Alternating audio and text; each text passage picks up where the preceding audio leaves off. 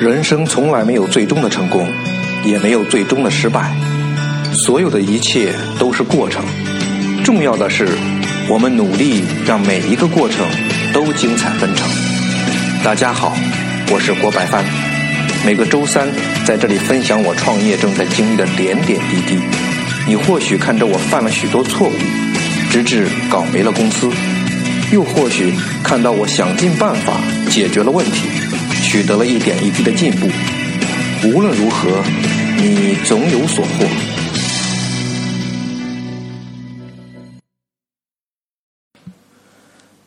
大家好，我还是郭白帆。今天是四月十八号，又是一个周三。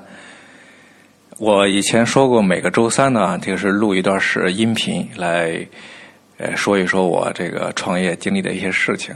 我感觉每到这个录音频的时候啊，其实还蛮享受、蛮放松的。因为聊天嘛，聊天本身就是一个放松的一个过程。我为了把这个音频的效果啊录得更好一点，还特意买了一个话筒啊。虽然说现在听的人好像我看了一下也不是很多，但我就我说了嘛，全当是一种自己的。人生经历的一种记录。当然了，这个买这个话筒，为了把这个事情做得更好，因为我觉得，呃，要么就不要做一个事情，要么呢就能尽自己的这个条件和和努力，把它做得更好一点，定一个目标嘛。就像创业也是一样的，其实人生也是一样的。如果没有目标的话，你有劲儿，你都不知道往哪使。你说你车很好，但是。有没有发现，当你如果你不知道目的地的时候，你开车上路的时候，其实你开不快的，因为你不知道去哪，你会很犹豫。然后说一说这个我的最近的一个感悟，就是我跟我的很多朋友也聊过一个，就是创业第一个呃重要的事情就是一定要活下去，你的项目活下去，你的。公司活下去，为什么呢？因为你不能保证你所有做的这个决策，还有包括你的规划都是对的。很多时候呢，我们在到达成功的这个路上啊，它是一个纠错的过程。你可能会犯一些错误，但是如果你能从错误中发现呃对的方向，发现更好的办法。那你就可以把这个错误纠正过来，甚至是一个进步，但前提是，你不能犯一次错误错误就 over 了。所以说，你一定要活得够长，你活得够长，那才能给你更多的纠错机会。你每一次的纠错就是一次进步。那很多已经创业成功的人不也说过吗？伟大是熬出来的。你说这个熬。其实它是需要时间的，所以说我说要先让公司活下去。还有一个就是我自身本身的感受，有一句话叫“身体是革命的本钱”。无论你想做什么，不管你是去拼搏创业还是享受生活，其实如果你没有一个好的这个身体，那这些都是白谈。所以说呢，创业应该是一个持久战。说到这个论论持久这个持久战，我想到我们毛主席啊，毛泽东主席的一篇文章叫《论持久战》。今天我还在想，应该有机会再拿出来看一看。其实我党的这些革命呃家呀，他们的这些经验，绝对还是有借鉴的这个意义的。里面有很多干货值得学习。创业是持久战，那我们就不能说用尽全力去拼一时。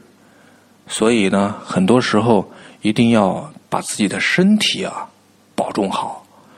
你比方说，要有一个比较规律的生活，你不能说连着几天熬夜熬到三点。那很多事情不是说这一两天里面可以改变的。还是那句话嘛，持久战，持久战，那你就要有一个持久战的打算。所以我自己的做法呢，就是。因为最近经常要做一些文案类的工作嘛，伏案工作，所以就特别注意久坐的问题。颈椎的问题，我给自己一般都是定一个时间，每四十分钟或者四十五分钟，我就要把让闹钟啊闹一下，然后我就要站起来活动一下。事实上，这个坐久了呀，确确实实是对这个人的身体伤害非常大的，从眼睛到颈椎、腰椎、脊椎，这些都是的。你说你到时候要弄一个什么腰间盘突出这样的，你怎么在长久的伏案工作？所以，为了更长久的工作，就必须在某每一天的工作里面间断的有一个休息。然后还有一个事情呢，就是我跟我的一个朋友也聊过这个，就是现在刚开始的时候，有很多事情我都自己去做了，包括有一些自己并不是很擅长的，那我也要尝试着去做。这个一方面呢是为了节省创业前期的成本，还有一方面是为了使自己熟悉我这个项目的每一个环节，使自己不要在。哪个环节有盲点？那这样的话呢，在做这个项目运营的时候呢，也不会说去瞎做一些事情。因为你如果你在某一个环节是盲点的话，那你要么是你不知道该怎么去下一个决定，要么可能就是拍脑袋去下一个决定。所以前期的话，尽可能的把每一个环节都自己走一遍，然后有可能的话就自己去尝试一下。毕竟看理论的东西啊，和自己去实际操作确实还是不一样的。就像你把《孙子兵法》你翻烂了，如果你从来不去呃在前线去打一仗的话，参与这个这个打仗的话，你肯定还是指挥不好战争的。然后最近还有一个是犯了一个错误，我个人认为是犯了错误。事实上，他也确实给我们这个项目造成了一些损失。就是在供应商沟通方面的，你比方说，我有两三个供应商，大家共同去做一个产品啊，你做这个产品的这个部分，他做他这个产品的那个部分，我呢就每一家单独的去沟通，没有把这个供应商之间呢进行一个呃串联，或者说在有需要串联的时候也忘掉了这个环节，就造成了什么呢？造成我跟比如说给 A 家供应商沟通的好好的这个事情，觉得没有问题了。但事实上呢，把这个东西，把我们谈好的东西，再去跟 B 家供应商去连的时候，那 B 家就说，其实这个地方是不行的，是需要改善的。那如果前期的时候我们是三方在一起讨论，那这个问题可能就很早就暴露出来了，就不会再出现这个问题了。结果呢？我是已经把和 A 家谈的这个东西给做出来了，然后再拿到 B 家去进行组装的时候，发现不行，那这个钱不就浪费了吗？所以啊，就看待供应商，其实很多时候真的不能把他们仅仅当做独立的供应商来看待，应该把它看作是整个产品链的一个环节。每一个环节都应该是相连的，或者再通俗一点来讲，你都把它看作你车间里的不同的流水线啊。只不过这个流水线呢，它的名字可能叫某某供应商，而且它不在同一个车间里面，但它从产品线的性质上来讲，它还是流水线和流水线之间的关系，只不过在物理距离上更加远了而已。我们在考虑同一个车间的两条相关的流水线的时候，就不会有这种单独去考虑某一条线的这个问题，肯定是把两条线连贯起来来看的。这也是自己一时脑子进水，把这茬给忘了，这就是教训。然后回过头来，我们再聊那个企业先考虑存活问题的这个事情。那我的做法是什么呢？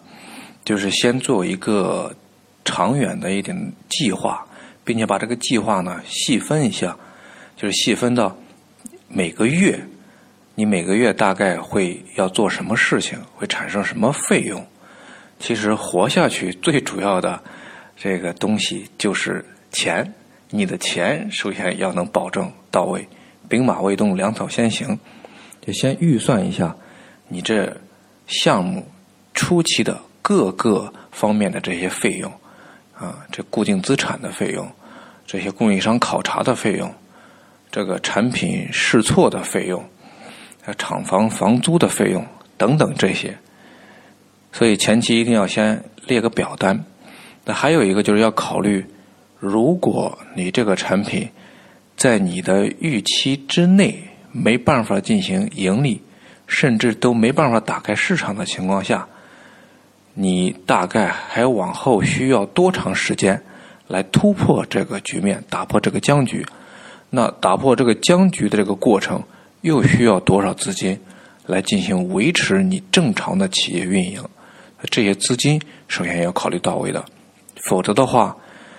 打仗如果没有粮草，军心会乱。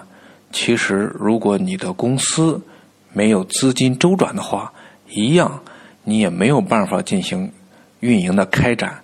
那无论是你的员工还是你本人，你的心里都会受到这个东西的冲击的。你没有办法定下心来去做什么规划，去开展工作的。我自己总结成一句话，可以这样来说：就画最好的蓝图，但是在创业前期呢，要做最坏的打算。这个最坏的打算，不是说让你打算很快就收摊子不干，而是说你在前期如果没有任何的收入，或者说项目也没有什么明朗的这个扭转的局面，你应该如何应对？因为只有你做了最坏的打算，那么坏的局面到来的时候，你才能有所计划的去有所准备的去应对。当然了，我所说的所有的这些呢，都是基于我个人的工作经历，我个人的第一次的创业经验。所以呢，就像前面我说的一样，这是一个我个人的经历记录，它不一定。就是对的，我特别特别希望，就是有听音频的朋友是正在创业的，然后大家可以通过这个音频的这个机缘，大家成为朋友，啊，能进行其他方面的一些交流。这样的话，我们相互信息沟通有无，啊，相互提供这些呃经验分享，我们使我们的创业之路呢，尽可能的。能少犯一些错误，少走一些弯路。毕竟嘛，时间是非常宝贵的嘛。现在时间也比较晚了，我感觉我在聊的时候呢，好像脑子反应也有点迟钝了，也不知道是不是今天有点累了。感觉到说完上一句话呢，就不知道下面说什么了。呃，脑子好像里面进了浆糊一样。所以今天要不就先聊在这里，我们下个周三见。期待在这里能交到更多的朋友，我们有更多的交流，碰撞出一些火花出来。OK，再见，晚安。